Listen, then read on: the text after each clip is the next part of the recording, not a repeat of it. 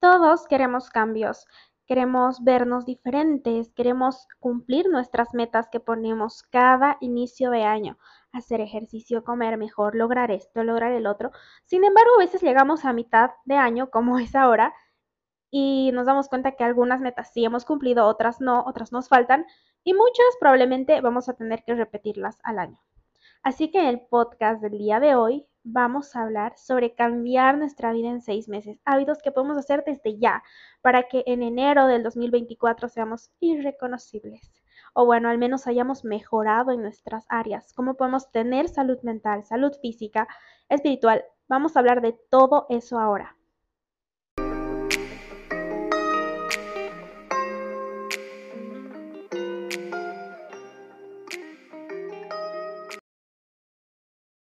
Hola, ¿cómo estás? Mi nombre es Ángeles, soy psicóloga y en este espacio hablamos de salud mental, contamos historias, somos vulnerables. Este es tu espacio seguro. Te vamos a dar herramientas y todo para que puedas alcanzar tu mejor versión o tu, o tu versión más sana, ¿sabes? Tu versión con más paz mental, tu versión más feliz. Les quiero contar una cosa que tiene, bueno, que está súper, súper dirigida a este tema y es cambiar tu vida en seis meses. No sé tú, pero yo he estado viendo challenges en TikTok, he visto videos en YouTube, he estado leyendo el libro Hábitos Atómicos, que les voy a hacer un podcast sobre ese libro, pero bueno, primero quiero em, hablarles de esto. Y es que cada inicio de año tenemos metas, cada inicio de año tenemos, voy a hacer esto, el otro, el otro, y cuando llegamos a fin de año es como que, que logré, que no, que sí, etcétera, etcétera.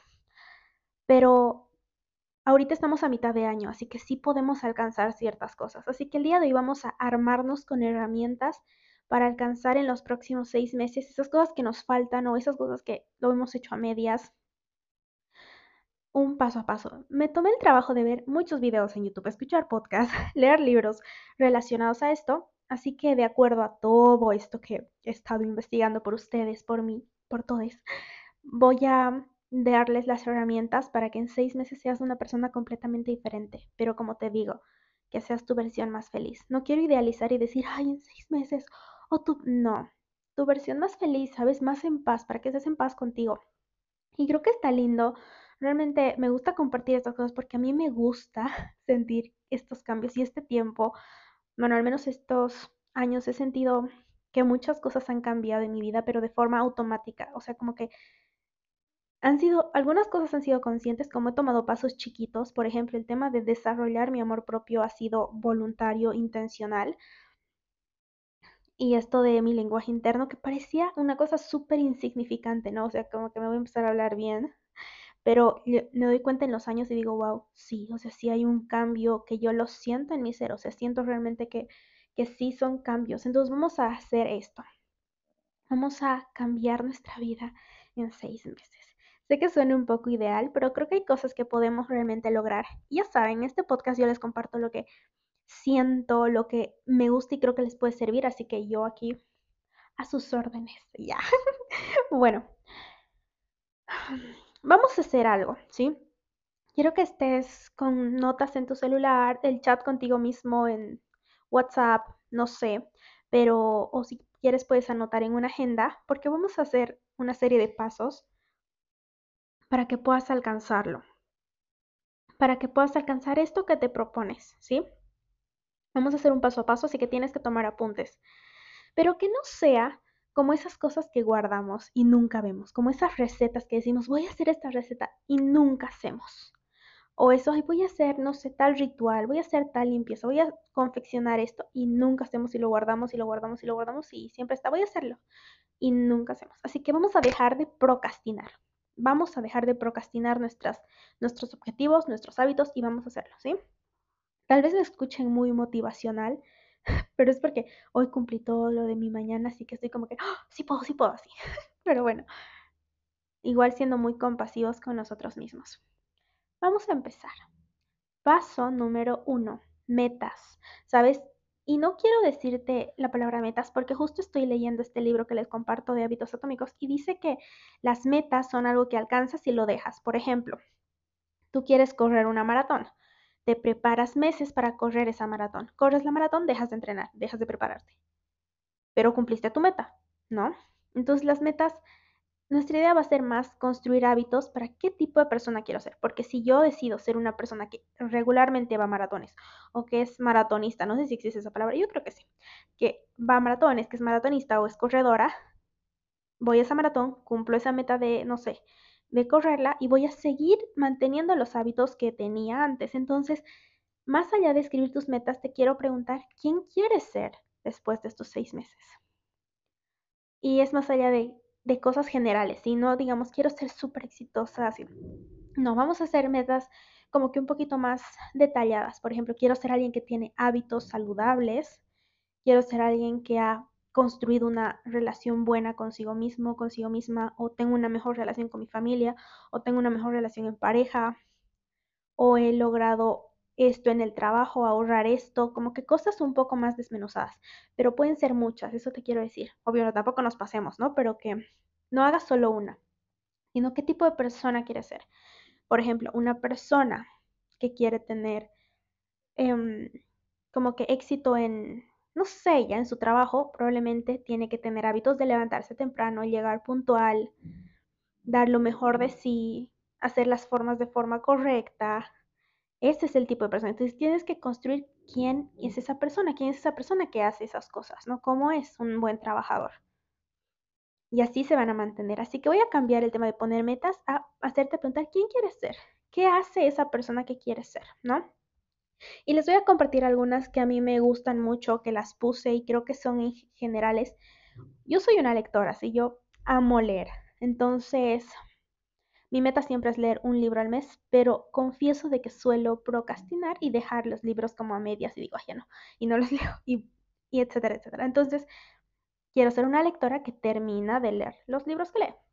Y aquí te quiero recomendar que leas, porque tanto como ejercitamos nuestro cuerpo físicamente para hacer ejercicio o movimiento para que esté saludable, nuestra mente se ejercita de diferentes formas. Una de ellas es leer. ¿Sí? Entonces te recomiendo mucho que puedas ponerte como objetivo leer. Si no te gusta leer y hojear páginas, puedes escuchar audiolibros, ¿sí? Hay un montón en YouTube, hay en Spotify, creo que hay otras plataformas, algunas de pago, otras gratuitas, donde puedes leer, ¿no? O escuchar audiolibros, que eso de verdad va a ser una gran diferencia porque vas a estar en constante aprendizaje. Y eso tenemos que hacer, tenemos que aprender, tenemos que estar actualizándonos, no podemos quedarnos estancados, ¿sí? Entonces, vas a escribir esta serie de metas. Yo te estoy sugiriendo algunas. Otra que te sugiero es tener una rutina de mañana. Todavía no leí el libro de rutina de mañana milagrosa, pero quiero leerlo. Pero el punto es que tengas una rutina establecida de mañana. Levantarte. Sé que a veces decir, ay, es que la rutina aburre o la monotonía, algo así, ¿no? Pero a nuestro cerebro le gusta. Así que está bien que quieras salir de lo rutinario a veces, pero en cuanto a tu rutina de mañana y de noche va a ser la misma, ¿sí? Porque esto va a ser bien a tu cuerpo. Puedes averiguar qué cosas son útiles para hacer en la mañana, que, por ejemplo, realizar afirmaciones. Escuché que tomar un vaso de agua ni bien despiertes activa tu sistema nervioso. Ese tipo de cosas, ¿ya? Yo te recomiendo tener una rutina de mañana establecida, saludable, o sea, que sea buena para ti. Por ejemplo, no es saludable que despertemos y lo primero que hagamos sea ver el teléfono y estar ahí viendo redes sociales. No está saludable. Y sé que lo hacemos, o sea, yo les confieso que yo también lo hago, pero está entre mis objetivos no hacerlo. Pero así, vamos a establecer una rutina de mañana saludable. Lo mismo una rutina de noche que sea buena porque tu sueño, el sueño es las cosas, ay, no sé, ¿sabes qué? Es tan importante cómo duermes. Y yo cuando desarrollé insomnio, por el tema de la depresión que ya les conté en otros episodios, me di cuenta de, ay, qué hermoso es dormir y qué saludable es dormir bien. Así que yo les recomiendo esto, ¿no? Como que un ejercicio para su cerebro, una rutina de mañana y una rutina para noche, porque eso les va a ayudar mucho. Y luego ya ustedes pueden establecer las metas que quieran, que gusten para construir, que quieren ser dentro de seis meses, etc. Ahora, otro punto, punto número dos dejar de consumir contenidos inútiles. Sí, y esto es como, mm, yo sé, como que, ay. Y cuando digo contenidos inútiles es el contenido basura, ¿no? Como que estamos consumiendo constantemente cosas que no nos van a ayudar en absolutamente nada, como por ejemplo ¿por qué tal artista con tal artista hizo tal cosa y tal cosa y así? Creo que había un tema con Jailin y Carol G y Anuel, unos artistas, y mi amiga me lo mandaba, me mandaba, me mandaba TikToks de esos. Y yo decía, pucha, qué pérdida de tiempo. o sea, realmente no nos va a afectar en absolutamente nada. O sea, no nos va a ayudar en nada, solo va a añadir como basurita a nuestro cerebro, ¿sí? No estoy hablando de su música, por si acaso, solo del chismecillo ahí metido. Entonces, parar de, de consumir contenidos inútiles y esos que no agregan nada a nuestra vida. Esas cosas de las que nos pasamos horas y horas y horas viendo nuestro celular. Para esto te voy a recomendar que puedas activar la opción en tu celular de control, o sea, como que tiempo de pantalla, qué tiempo estás expuesto a tu celular y realmente te va a sorprender. Yo le hice hace unos años y me sorprendí que pasaba como 8 o 7 horas al día en celular. Ahora intento que sean 4, pero me cuesta un poquito. Pero eso sí. Y si pueden poner tiempo por aplicación, mejor. Y hay la opción de poner no me interesa cierto tipo de publicaciones, no me interesa. Entonces vamos a poner no me interesa a esas que realmente no están aportando absolutamente nada en tu vida, porque queremos construir una versión sana de nosotros, saludable, que se alimente mental, espiritual, en todas nuestras áreas de nuestra vida, bien, ¿ok? Así que vamos a empezar haciendo eso. Ahora, punto número tres que tiene relación con esto, y es disminuir nuestro consumo de redes sociales nuestro uso de redes sociales. Si trabajas en redes sociales, probablemente esto te resulte un poco más complicado, ¿no? Pero que sea trabajo. Por ejemplo, yo sí trabajo con redes sociales desde todo este tema de psicología del podcast, pero también es establecerme límites, ¿no? Que este es mi tiempo de trabajo y este no. Pero disminuirlo porque realmente está comprobado científicamente que la exposición a redes sociales ha hecho un daño a nuestra salud mental. Sí, o sea, tiene sus cosas positivas, claro que sí, pero también hay un daño que existe en nuestra salud mental. Prolonga, hace que tengamos más ansiedad, que hay este tema de comparación y baja autoestima, porque en las redes sociales hay una imagen irreal muchas veces, muy poca gente se muestra como es. Entonces, vas a disminuir tu uso de redes sociales, ¿sí?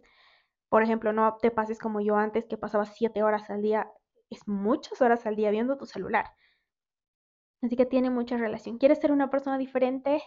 En seis meses viví el presente, viví el aquí y el ahora. Y esto tiene mucha relación con el punto número cuatro, mindfulness. Sí, es una técnica psicológica muy linda que es el aquí y ahora, ¿no? Entonces yo te recomiendo que practiques el vivir en, en, el, en el presente, que puedas disfrutar mucho de te estás bañando, disfrutas del agua que cae por tu cuerpo, de estar tomando tu café, de estar paseando a tu mascota, que puedas estar en el presente. Muchas veces las redes sociales nos llevan a estar todo el tiempo pensando en otras cosas. ¿no? Si vas a una fiesta, tengo que sacar foto del outfit que voy a llevar y tengo que verme así y así, voy a subir y voy a poner esto y el otro. Vamos a vivir el presente, ¿ok? Porque mientras estamos constantemente expuestos a en nuestros pensamientos o en nuestro celular, la vida es lo que pasa. Así que por favor vamos a hacernos más consciente. Puedes averiguar, puedes intentar meditar, ejercicios de respiración para aprender a estar más presente aquí y ahora. Hay una frase que yo leí hace mucho tiempo en un libro que decía, tienes que estar 100% como que presente en lo que estás haciendo y dar de ti, ¿no? Como que 100% estoy aquí. Mi mente no está en otro lado más que aquí. Y eso es lo que queremos lograr, para que en seis meses realmente vivas el presente y disfrutes mucho más la vida y la real, más allá de redes sociales. Ahora vámonos al punto 5. Y es valorar tu salud física. Yo sé que en este podcast hablamos mucho de la salud mental, porque es mi área. Soy personal de la salud mental, pero quiero que sepas que es importante también tu salud física.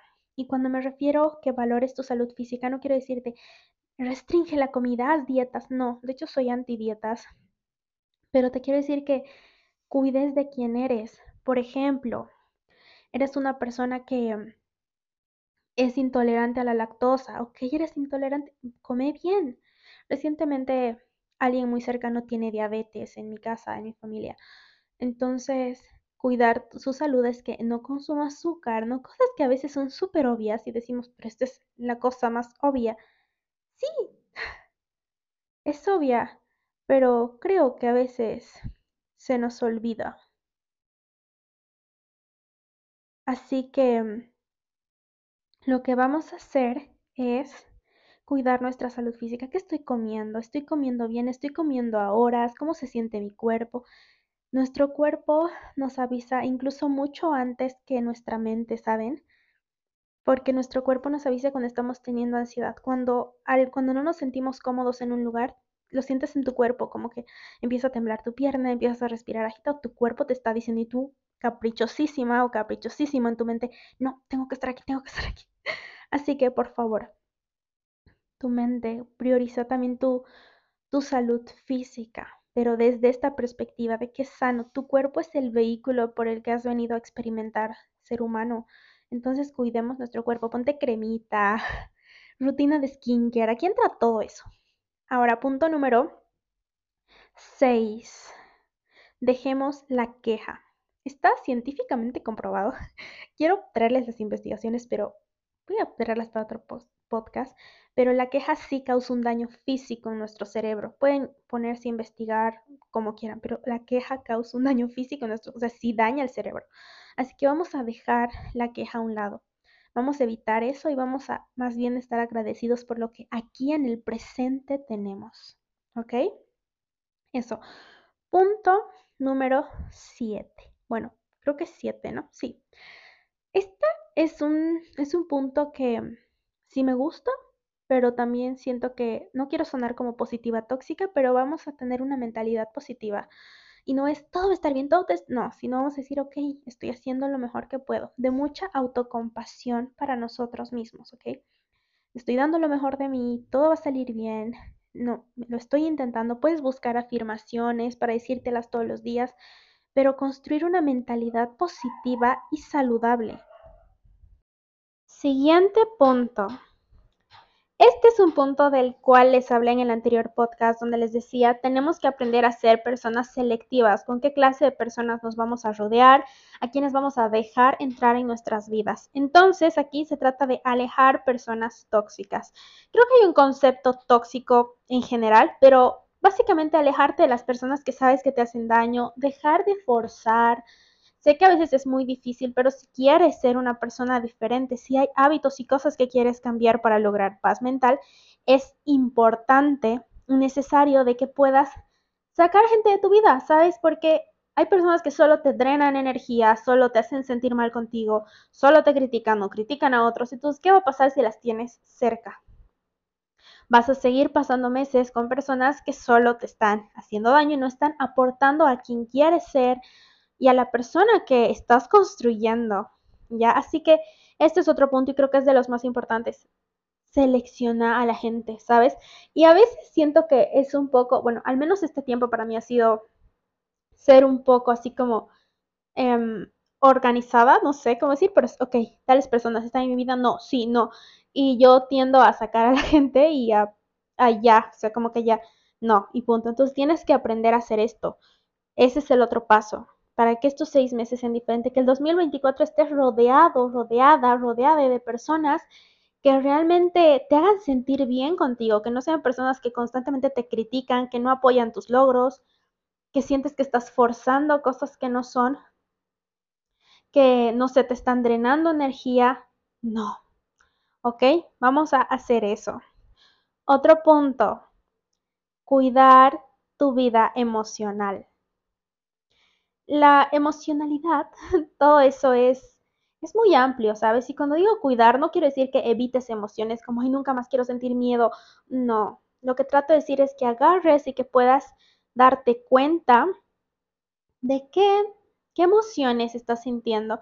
Algo que últimamente les he estado recomendando mucho a mis pacientes es el tema de hacer un registro emocional, que puedan llevar un registro donde digan cómo se sienten cada día, ¿no? Como que hoy me sentí feliz, triste, avergonzada, así, y nombrar las emociones. Y, y no solo tenemos las emociones de felicidad, tristeza y, no sé, miedo o algo así, tenemos muchas, ¿sí? De hecho, puede ser alegría, pero la alegría deriva de un estado de paz y, o sea, es mucho más amplio. Entonces, cuidar cómo te sientes, cuidar tus emociones, decir, ¿qué me quiere decir las emociones? Para esto, obviamente, te voy a recomendar la terapia. La terapia te va a ayudar mucho a conocer estas partes de ti. Y eso va ligado al siguiente punto, que es buscar tu paz mental. ¿Sí? Y buscar tu paz mental involucra que realmente te comprometas a la terapia, ¿sabes? Te comprometas a trabajar en ti, te comprometas a hacer estas cosas, porque la terapia no es la sesión de una hora que tienes o una hora y media o dos con tu terapeuta o tu psicólogo. La sesión es lo que haces después, ok, con todo esto que, que me ha me he enseñado, he aprendido, que he hablado con estas herramientas que me están dando, ¿qué hago? Tienes que hacer algo. Y esto es muy variado, ¿sabes? Esto es mucho depende de ti, de tu entorno, de qué cosas tienes que cambiar, pero tienes que comprometerte. He decidido hacer ciertas, ciertos compromisos. De hecho, hay unos contratos terapéuticos que hacemos los psicólogos, pero yo no lo manejaba, sí, pero es un contrato donde el paciente tiene que obviamente lo piensa, no lo obligas, pero firmar literalmente un contrato donde se compromete a seguir las sesiones, a hacer esto y el otro. Y sabes, yo no lo había considerado hasta que me di cuenta que mis pacientes se sienten bien a la primera sesión y luego no vienen. O bueno, a la segunda, tercera y ya no vienen porque se lograron sentir bien y me lo dicen, ¿no? Ya me siento bien. Y digo, o mi terapia es muy, o soy muy buena en esto que hago sentir bien a la gente rápido, solo que después de unos meses vuelven porque otra vez repitieron ciertas cosas. Entonces decidí hacer estos contratos terapéuticos que puedes o no hacerlo contigo mismo, contigo misma, como que me comprometo a buscar mi paz mental. Y este es un amplio descubrimiento, pero también es súper lindo. Ahora, el siguiente punto es sobre el dinero, aprender a administrar el dinero. La verdad es que no soy una experta en administración. Yo mentiría si diría, ay, no, sí, administran de esta o de esta forma el dinero. Eh, no, porque yo en realidad todo el tema del dinero creo que no me genera conflicto, pero mentiría si les diría que soy buena administradora. Estoy construyendo mi administración de dinero y creo que hay una técnica de los seis jarrones. Voy a intentar, la verdad. Pero el punto es que aprendas a guardar dinero, a ahorrar, que en seis meses tengas dinero ahorrado, ¿sí? Puedes hacerlo en un chanchito, puedes hacerlo en el banco, puedes hacerlo bajo tu colchón, donde sea, pero ahorra dinero, ¿sí? Este hábito creo que nos va a ayudar mucho para que después puedas invertir, después puedas comprarte algo que quieres, para que sea solo una recompensa para ti mismo, para ti mismo por haberlo logrado estos seis meses, como quieras, pero ahorrar dinero va a ser un gran cambio, ¿sabes? Así que creo que es importante este tema. A lo que tiene que ver es que te deshagas de deudas, ¿sí? Esos pequeños préstamitos, si es que puedes, ¿no? Y si no, igual te comprometas a pagar una gran parte de tus deudas. O sea, no tengas deudas, no tengas pendiente ni cosas que debiera nadie. Y podamos administrar bien nuestro dinero.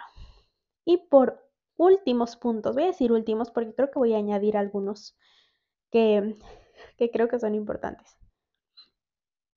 Es que mm, puedas tener un proyecto personal, ¿ya? Y quiero que te preguntes, ¿cuál es tu proyecto personal? Y no quiero que nos vayamos muy lejos como, ¿cuál es tu propósito de vida? Si quieres, sí, pero un proyecto personal. Por ejemplo, mi proyecto personal es que el podcast siga creciendo, ¿no? Que siga creciendo. Todo, ok, ese es tu proyecto personal. Tu proyecto personal es crea, intentar emprender o tu proyecto personal es escribir un libro, lanzar un podcast, intentar, no sé, ser youtuber o, no sé, que tus hijos hagan esto y el otro, terminar esta carrera. Enfócate en un proyecto personal, una foto al final, ¿sabes? O sea, como que cómo te ves logrando eso y qué vas a hacer. Ay, siento que voy a estornudar, denme un minuto. Estornudé, perdonen. Quería pausarlo, pero no me daba para pausarlo. En fin, un proyecto personal, ¿ok? Y bueno, el último punto, que ya este es desde mi opinión, desde mi punto de vista, más allá de los argumentos que vi o escuché y todo eso, es que puedas añadir a tu vida un hábito para cuidar tu salud mental. Este puede ser muchas cosas. Por ejemplo, el journal, em, escribir un diario de agradecimientos o un registro de agradecimientos, afirmaciones en tu espejo, que llenes todos los días de afirmaciones en tu espejo, pero un hábito que construya tu salud mental todos los días, ¿sí? Que añadas algo que sea todos los días, todos los días. Hablarme bien, tener minutos de silencio, meditar, decir mis afirmaciones, puede ser muchas cosas, pero elige uno especial para ti. Y bueno, eso es todo por el podcast del día de hoy. Espero te haya gustado, te haya servido, hayas tomado apuntes y nos vemos en seis meses y diremos como, wow, sí, cambiamos. Igual estos siguientes podcasts van a estar dirigidos a, a estas cosas, no hábitos, a cambios, a, a cosas que podemos hacer desde ya. Te vamos a llenar de herramientas. Y bueno, si quieres saber más de mí, del podcast, de todo, tengo episodio nuevo cada lunes y nos encuentras en todas las redes sociales como Psicología y Amor Propio, incluso en TikTok. Y así.